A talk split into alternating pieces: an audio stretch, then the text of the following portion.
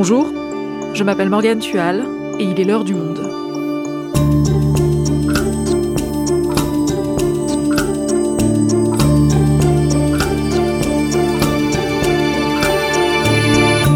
Aujourd'hui, on va revenir sur un épisode marquant du début de la guerre en Ukraine, l'occupation de la centrale de Tchernobyl par l'armée russe.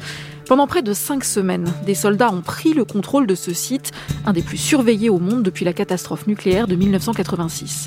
Pendant tout ce temps, les soldats russes ont gardé ces employés en otage. Faustine Vincent couvre l'espace post-soviétique pour le monde. Elle s'est rendue sur place après le départ des Russes. Elle a rencontré les employés de la centrale.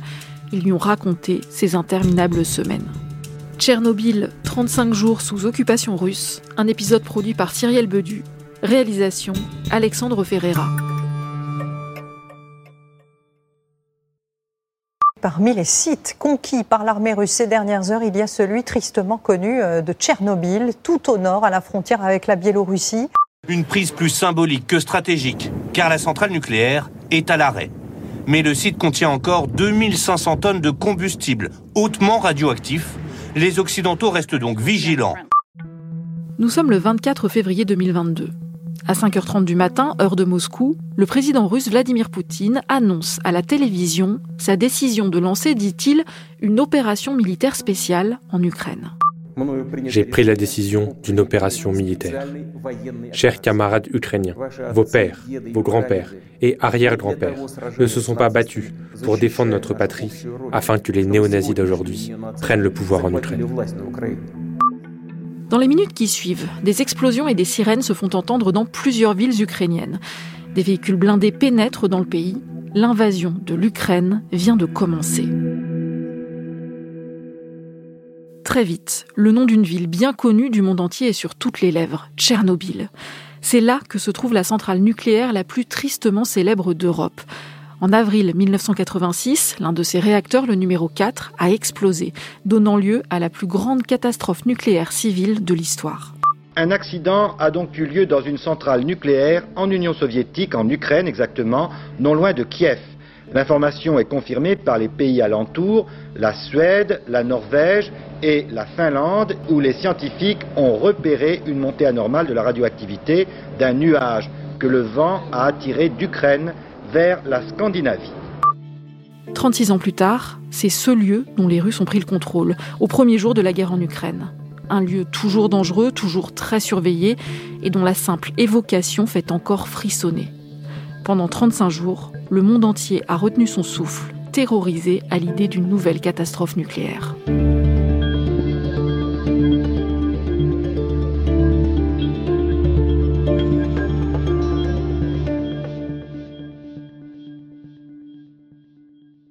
Faustine, déjà, pourquoi as-tu décidé de te rendre à Tchernobyl quelques semaines après la fin de son occupation par l'armée russe? Alors pour plusieurs raisons. La première, c'est que c'est par là qu'a commencé l'invasion terrestre de la Russie, depuis la Biélorussie, ce qui paraissait euh, complètement improbable pour tout le monde. C'était d'autant plus intéressant que euh, j'y étais donc le 4 février à Pripyat, là où vivaient auparavant les employés de la centrale et leurs familles. Donc c'était avant l'invasion. Hein. L'Ukraine avait organisé ce jour-là des exercices militaires pour euh, voilà essayer d'envoyer un message aux Russes, laissant entendre que voilà, s'ils essayaient de s'aventurer euh, par ici, euh, ils trouveraient de la résistance d'une part, d'autre part que c'était parfaitement dangereux, que c'était radioactif, qu'il y avait des marais, etc. Donc euh, que ce serait une très mauvaise idée. Et ça n'a absolument pas dissuadé les Russes qui effectivement, trois semaines plus tard, sont entrés précisément en Ukraine par Tchernobyl. Et pour comprendre ce qui s'est passé pendant cette occupation, pour retracer les événements, tu as parlé à qui? Alors, on a réussi à rencontrer les principaux protagonistes ukrainiens qui étaient euh, là pendant l'occupation. Valentin Gaïko, notamment, qui est vraiment la pièce maîtresse, en fait, euh, de cette histoire, puisque c'est lui qui était à la tête de l'équipe de nuit et qui est resté en poste pendant trois semaines, qui a tout tenu, en fait, euh, quasiment tout seul. Et puis les autres, voilà, certains de ses salariés, le médecin qui était sur place à ce moment-là, l'infirmière, tout un panel de personnes qui ont joué un rôle essentiel à ce moment-là et qui nous ont permis de reconstituer l'histoire. Et ta rencontre avec Valentin Gaïko, elle se passe comment?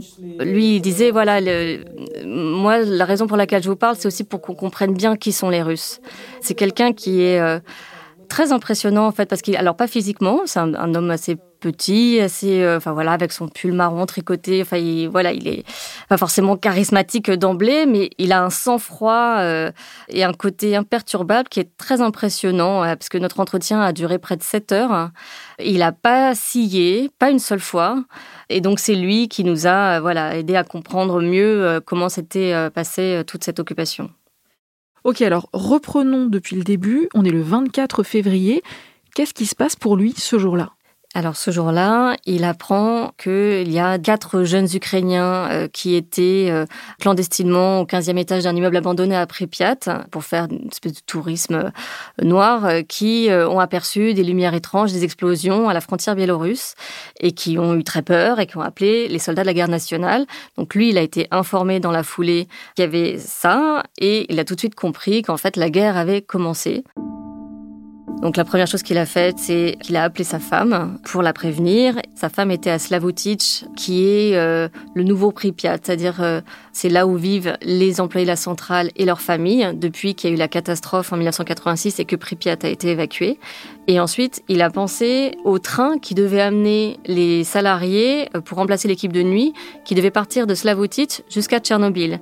Sauf que ce train traverse une partie de la Biélorussie sachant que la Biélorussie était donc depuis quelques heures l'ennemi, puisque c'est de là que sont partis les Russes. Il s'est dit que si jamais le train n'était pas arrêté, il risquait ou d'être pris en otage ou de ne jamais arriver. Donc il a décidé d'arrêter le convoi, d'ordonner l'annulation du convoi. Ensuite, il a passé une annonce sur le site de la centrale elle-même pour dire qu'elle était placée en état d'urgence. Ensuite, il est prévenu par euh, son collègue Valérie Semenov, qui est l'ingénieur en chef chargé de la sécurité, que des hommes en noir euh, ont pénétré sur le site de la centrale. Lui, euh, au téléphone, lui dit oui, je sais, j'ai un tank en face de moi avec le canon pointé vers moi. C'est le début de l'occupation du site de Tchernobyl. Et alors, qu'est-ce qui se passe ensuite? Ensuite, bah, il dit à, Semenov euh, d'aller voir ces hommes pour négocier avec eux. Parce que là, en gros, voilà, il y a un, enjeu de sécurité qui est énorme. Et ils vont suivre trois heures de négociations pendant lesquelles les Ukrainiens vont fixer leur ligne rouge pour faire en sorte que la centrale puisse continuer à tourner sans mettre en péril et la sécurité des employés et euh, la sécurité euh, du site lui-même et pas provoquer une nouvelle catastrophe nucléaire. Et tout est fait pour éviter que les forces d'occupation croisent les Ukrainiens, pour éviter un maximum euh, les, incidents. Donc à partir de là débute l'occupation du site de Tchernobyl, ce qui est une première mondiale. Ça n'est jamais arrivé jusqu'ici qu'une centrale nucléaire soit occupée par une armée ennemie. Et quelles sont les lignes rouges que Valentin Geiko négocie avec les Russes? Parmi les lignes rouges, c'est vraiment aucune information concernant le nucléaire ne sera divulguée. Les employés présents devront pouvoir travailler en toute liberté. Donc c'est vraiment euh, les deux points essentiels sur lesquels les Ukrainiens insistent. Et en face, les Russes obtempèrent. C'est-à-dire que au final, les Russes acceptent toutes les conditions. Il n'y a que les soldats de la garde nationale qui n'auront pas le droit de circuler librement. Ça veut dire que pour cette équipe de nuit qui devait euh, partir une heure plus tard, parce que leur shift avait commencé la veille à 9h et devait s'achever le lendemain matin, le 24 à 9h, en fait, ils vont rester trois semaines de plus sur le site à travailler jour et nuit, euh, à dormir quelques heures par-ci par-là sur des, couchages de fortune euh, pour maintenir à flot le site et faire en sorte qu'on évite une catastrophe nucléaire. Et alors concrètement, comment se passent ces 35 jours d'occupation par les soldats russes? Les Russes, ils vont s'installer un peu partout. Ils vont prendre leur quartier dans différents endroits de la zone d'exclusion, qui est une zone de 30 km, donc très vaste, qui a été créée après la catastrophe de 1986. Il y a encore des tâches de radioactivité, donc évidemment, on ne peut pas se déplacer n'importe comment. C'est extrêmement réglementé, parce que c'est extrêmement dangereux. Et les Russes vont prendre leur quartier dans différents endroits de la zone d'exclusion et dans la centrale, mais en étant tenus à distance des sites les plus sensibles, et à Tchernobyl City, et dans un bâtiment abandonné qui avait servi à la construction du sarcophage sur le réacteur numéro 4 qui avait explosé. Les Ukrainiens, eux, à la fin des négociations, Geico leur donne l'ordre de reprendre leur poste. L'enjeu est évidemment capital parce que cette centrale, même si elle n'est plus en activité depuis 2000, elle reste extrêmement sensible parce qu'il y a encore des déchets nucléaires qu'il faut surveiller, qu'il faut refroidir et euh, il faut surveiller aussi ce qui se passe dans le réacteur numéro 4. Donc tout ça est étroitement surveillé. C'est un travail essentiel qui requiert une grande attention et c'est aussi pour ça qu'il y avait des inquiétudes. C'est que la fatigue s'accumulant au fil des jours, il y avait le risque de faire une erreur humaine qui aurait pu conduire à une catastrophe. Et ce qui est fou, c'est que les Russes ne semblent pas savoir où ils se trouvent et ne semblent pas savoir qu'il y a eu une catastrophe nucléaire, ce que représente Tchernobyl, à quel point c'est sensible. Et comment ça? Ça se manifeste comment ça? Eh ben, ça se manifeste d'abord parce qu'ils n'ont aucune protection, c'est-à-dire qu'ils déambulent euh, dans la zone d'exclusion et sur le site euh, sans aucune euh, protection. Ça se manifeste aussi à travers les conversations que les, soldats vont pouvoir avoir avec certains employés qui vont aller quand même échanger avec eux malgré la peur pour dire mais est-ce que, enfin, vous savez que c'est très dangereux ici? Et les soldats, en fait, pour la plupart, l'ignorent. Donc quand Gaiko voit euh, les soldats comme ça se promener sans aucune protection dans la zone d'exclusion, en fait, il raconte qu'il a un flashback parce que lui, c'est un ancien liquidateur. Les liquidateurs, c'est ces hommes qui étaient chargés de nettoyer les conséquences de la catastrophe de Tchernobyl, dont beaucoup sont morts, irradiés. Et à l'époque, donc c'était l'URSS, et ces hommes n'avaient pas conscience du danger. Ils ont été envoyés euh, à la mort, et euh, ça a beaucoup marqué Valentin Gaiko à l'époque. Et là, en voyant ces hommes, il s'est dit que c'était la même chose. Et du coup, il est allé les voir pour les avertir du danger, qu'il fallait pas aller n'importe où. Et il leur a distribué des dosimètres, hein, les dosimètres donc qui permettent de mesurer les radiations. Il avait affaire à des, beaucoup de jeunes soldats en face et il disait voilà, vous envahissez mon pays, mais j'ai pitié de vous parce que euh, finalement c'est comme l'armée soviétique à l'époque. Personne ne se souciait de ce qu'allaient devenir ces jeunes gens qui ont été envoyés à la mort. Et aujourd'hui c'est la même chose. En gros, Poutine n'attache aucun prix à la, aux vies humaines et que ces hommes c'était de la chair à canon qu'ils ont été envoyés non seulement à la guerre mais à la mort parce que c'est euh, un site où euh, voilà on peut mourir d'une mort lente. Et puis il va finir par baisser les bras quand il apprend que les soldats ont creusé des tranchées dans la forêt rouge. Alors la forêt rouge, c'est une forêt de pins qui est extrêmement radioactive et qui doit son nom à la couleur qu'avaient pris les pins après la catastrophe. Les soldats russes ont reçu l'ordre de creuser des tranchées euh, dans cette zone ultra contaminée pour prévenir une éventuelle contre-offensive ukrainienne. Donc c'est tellement inouï que du coup ils se disent bon en fait je peux plus rien pour eux quoi.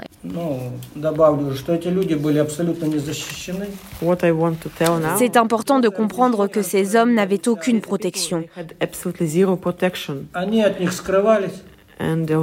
On leur a caché l'importance du taux de radioactivité autour d'eux.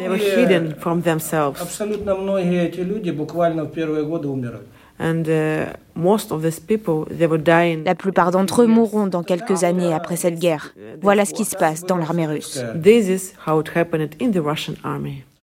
Nous, on est allé sur place justement pour aller voir euh, ces fameuses tranchées et on avait un dosimètre qui euh, indiquait donc plus on se rapprochait et plus il se mettait à, hurler et donc euh, à quelques mètres des tranchées, ça montait à 1266 microsieverts par heure alors que la norme c'est 0,3.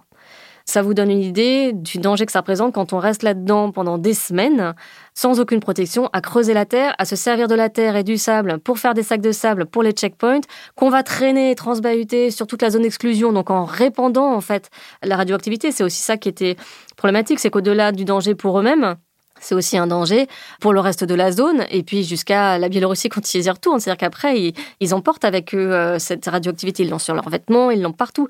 Donc c'était extrêmement problématique. Et pendant toute cette occupation, les employés de la centrale parviennent à garder leur sang-froid le médecin de la centrale nous a raconté que euh, des femmes avaient fait des crises de panique, euh, que euh, se sont efforcés d'assurer le suivi médical pendant ces semaines-là. Donc ils ont vu affluer les employés. Il y a eu plusieurs attaques cardiaques. Il y a eu aussi des gens qui ont été en proie à des bouffées délirantes, qui perdaient la tête sans être directement menacé, il y a cette incertitude sur ce qui peut se passer euh, à tout moment. Il y a eu des accros, il y a eu euh, notamment euh, le médecin qui a été menacé de mort par un soldat qui exigeait d'entrer dans le service médical. Et il y a eu un face-à-face qui a bien inquiété Semenov quand il s'est retrouvé. Voilà, il allait chercher des biscuits dans la réserve. Il est tombé nez à nez avec un commandant qui était ivre et qui avait une arme pointée sur lui Il a appuyé sur la détente et donc Semenov a entendu un, un déclic, mais il n'y a pas de balle qui est sortie, donc il expliquait que voilà, il avait joué à la roulette russe. Il y a aussi des employés qui, eux, veulent euh, résister. Et Semenov raconte que euh, lui, c'était justement l'un des enjeux majeurs de son travail à ce moment-là, c'était de gérer les réactions des uns et des autres, parce qu'il y avait une responsabilité collective pour qu'il n'y ait pas d'incident. Et du coup, lui, il décourageait en fait les actes de résistance pour éviter d'aller au clash, de générer un affrontement armé qui pourrait avoir des conséquences dévastatrices. Et cette équipe de nuit, elle va travailler sans relâche pendant des semaines. On voit qu'elle est à bout de nerfs, ce qui n'est pas l'idéal pour la sécurité de la centrale, mais il va finir par y avoir une relève. Oui, il va y avoir une relève, mais elle sera extrêmement compliquée à mettre en place. Il y a plusieurs tentatives qui échouent, notamment une qui a été euh, mise sur pied euh, avec euh, Geiko, le directeur de la centrale, Valérie Saïda, et le général russe qui va échouer parce que euh, ils avaient trouvé un bateau et au dernier moment euh, les propriétaires ukrainiens du bateau ont dit qu'ils refusaient d'aider des collaborateurs parce qu'à leurs yeux le fait de euh, voilà de voir des Ukrainiens parler avec des Russes relevait de la collaboration. Il a fallu mettre en place une autre solution. Le Russe lui-même avait s'était dit je, je, peux essayer de trouver un bateau moi-même. Le directeur de la centrale s'est dit mais non parce que sinon s'ils viennent de la Biélorussie ils vont être pris par des ennemis par nos propres forces on va leur tirer dessus. Donc euh, ça, ça a été euh, laissé de côté. Et donc ils ont fini par trouver deux barques de pêcheurs de huit places chacun. Et ils ont fait des allers-retours toute la journée le 20 mars pour euh, évacuer la première équipe et amener la seconde sur ces bateaux. Alors avec un moment de briefing, les deux équipes se sont, se sont croisées. Il y avait beaucoup de stress aussi sur le bateau qui a amené la deuxième équipe, qui étaient tous des volontaires, qui étaient beaucoup moins nombreux d'ailleurs. Ils étaient 46 alors qu'il euh, y a une centaine de personnes qui ont été euh, évacuées vers Slavutich de la première équipe lors de cette rotation. Il y avait euh, cet homme, notamment de la deuxième équipe, qui s'était porté volontaire, qui essayait de se donner du courage en chantant une chanson qui s'appelle Le Radeau. C'est l'histoire d'un petit radeau qui avance sur les flots par temps d'orage au milieu de la tempête.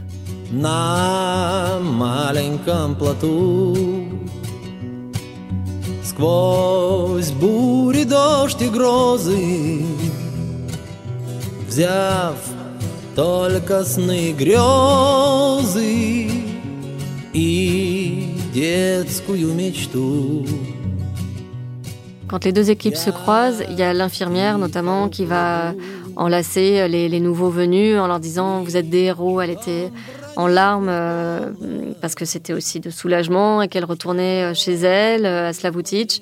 Mais voilà, le répit a été de courte durée puisque la ville a été envahie très peu de temps après par les Russes. Tu veux dire que jusque-là, les Russes étaient présents sur le site de la centrale, mais pas dans la ville où vivent les employés de Tchernobyl et leurs familles, c'est ça? Oui, jusqu'à présent, Slavutich était encerclé, mais il n'était pas rentré dans la ville. Mais euh, ils ont décidé de rentrer, donc le 26. Les Russes ont prévenu les habitants Slavutich en leur disant de se rendre. Les habitants ont refusé. 200 euh, fusils ont été euh, distribués à des volontaires qui ont engagé la bataille contre les Russes pour éviter une invasion. Et il y a eu quatre morts ukrainiens. Les salariés de la deuxième équipe euh, ont été informés très rapidement. Et le fait qu'il y ait des morts, ça a été vraiment un, point de bascule parce que jusqu'à présent, justement, il y avait euh, ces relations qui étaient, alors pas forcément très simples entre les Russes et les Ukrainiens, mais enfin, il y avait des accros assez limités. Et là, c'est terminé. C'est-à-dire qu'à partir de là, les Ukrainiens euh, ont mis en garde les Russes en disant, voilà, maintenant c'est fini, on s'en tient aux questions de sécurité pure et rien d'autre. Et quelques jours plus tard, les Russes se retirent de la région après avoir échoué à prendre Kiev. Ils quittent la centrale de Tchernobyl le 31 mars. Comment se passe leur départ? Ça se passe mal. Avant de partir, ils enferment les chefs de la deuxième équipe dans une salle et ils se mettent à euh, tout piller et tout saccager. Ils volent tout, ils taguent des croix nazies, des aides qu'on a pu constater nous, hein, on les a vues par nous-mêmes euh, sur place. Et puis euh, surtout, avant de partir, ils emportent avec eux les euh, à peu près 170 soldats de la garde nationale ukrainienne qu'ils font monter dans des fourgons pour prisonniers. Et ces hommes ont disparu et c'est le blackout total pour l'instant sur ce que sont devenus ces soldats de la garde nationale. Faustine, est-ce que cette occupation de Tchernobyl a eu un impact sur la sécurité du site? Justement, c'est la grande question. La difficulté, c'est qu'ils n'ont plus le matériel nécessaire pour le mesurer, parce que tout a été pillé et parce qu'il euh, y a des mines partout dans la zone d'exclusion qui empêchent aussi de faire des relèves euh, physiques. Donc euh, il y a des systèmes automatiques qui permettent d'avoir une idée approximative. Donc au niveau général, ça n'a pas évolué. Par contre, ponctuellement, impossible de savoir. Et ça prendra euh, sans doute beaucoup de temps avant de pouvoir le mesurer parce qu'il faut déjà tout déminer, ce qui va, ce qui va prendre euh, beaucoup de temps. Et aujourd'hui, quelques semaines après tout ça, dans quel état d'esprit sont les employés de la centrale? Bah, Les gens sont encore très choqués, très en colère. Ils sont convaincus que les Russes vont revenir. Alors ça, pour le coup, c'est à leurs yeux une certitude, parce que Poutine est déterminé à euh, s'emparer de toute l'Ukraine. Il faut savoir que la centrale, elle est à 7 km hein, de la frontière biélorusse. Donc c'est rien en fait. ça veut dire que leurs ennemis sont à la porte et qu'ils peuvent revenir à tout moment. Il faut pas oublier non plus que les Russes occupent aussi la centrale de Zaporizhia, dans le sud de l'Ukraine, qui est la plus grande centrale d'Europe et qui, elle, est toujours en activité. Donc c'est extrêmement sensible. Merci Faustine. Merci.